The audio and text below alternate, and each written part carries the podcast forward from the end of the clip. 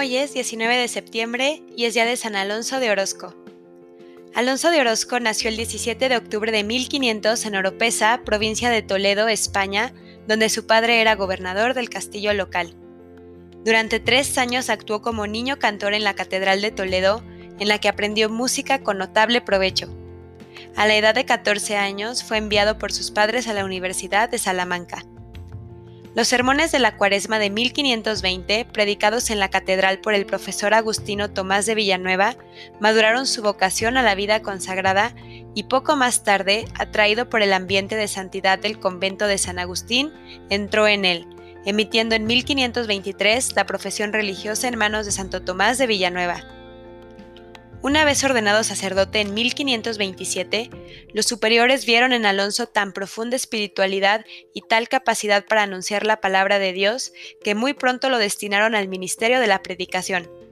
Ya desde los 30 años ocupó también diversos cargos, pero a pesar de su austeridad de vida, en el modo de gobernar se mostró lleno de comprensión. Impulsado por el deseo del martirio, en 1549 se embarcó para México como misionero, pero durante la travesía hacia las Islas Canarias padeció un grave ataque de artritis y los médicos, temiendo por su vida, le impidieron continuar con el viaje.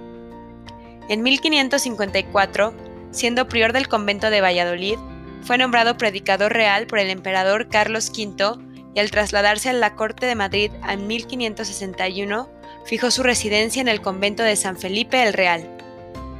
A pesar de ejercer un cargo que estaba exento de la jurisdicción directa de sus superiores religiosos, renunció a sus privilegios y quiso vivir como un fraile más, en pobreza y bajo la inmediata obediencia de sus superiores.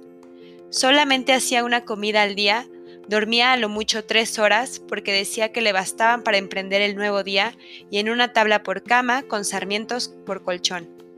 En su celda no había más que una silla, un candil, una escoba y unos libros.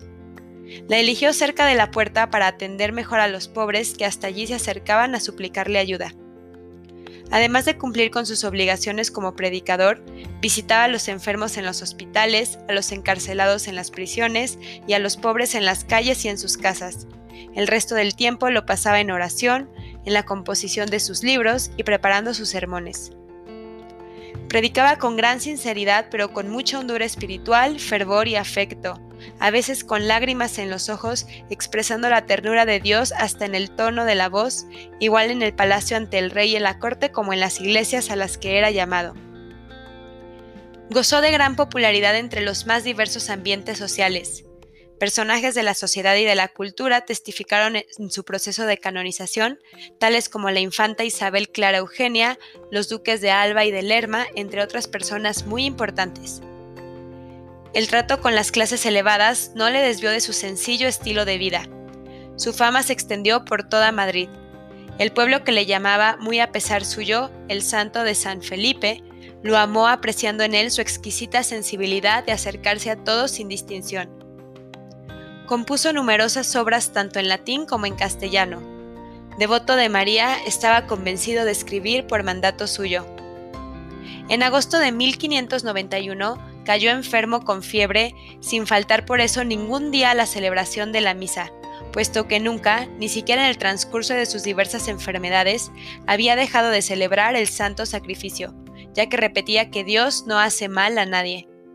Durante su enfermedad, fue visitado por el rey Felipe II, el príncipe heredero Felipe con la infanta Isabel y el cardenal arzobispo de Toledo Gaspar de Quiroga, quien le dio de comer de su mano y le pidió la bendición.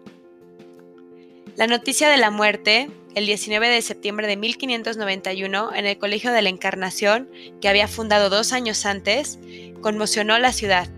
Por la capilla ardiente pasó el pueblo de Madrid, que, como refiere Quevedo, se agolpó ante la iglesia del colegio hasta derribar las puertas, pues todos deseaban hacerse con reliquias, astillas de la cama, fragmento de sus ropas, zapatos y cilicios.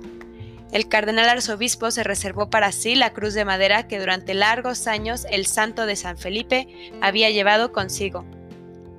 Fue beatificado por León VIII el 15 de enero de 1882. Es impresionante cómo, a pesar de vivir rodeado de lujos, él mantuvo la más humilde vida viviendo como un pobre. Muchas veces me pasa que al conocer la vida de un santo, puede parecer que no hicieron nada extraordinario más que una vida contemplativa y de amor, pues suele pasar que muchas veces esperamos grandes cosas, pero realmente esas son las grandes cosas. Dios Padre, llena nuestro corazón de ti para que como San Alonso de Orozco seas tú nuestra vida entera y solo para ti vivamos. San Alonso de Orozco, ruega por nosotros.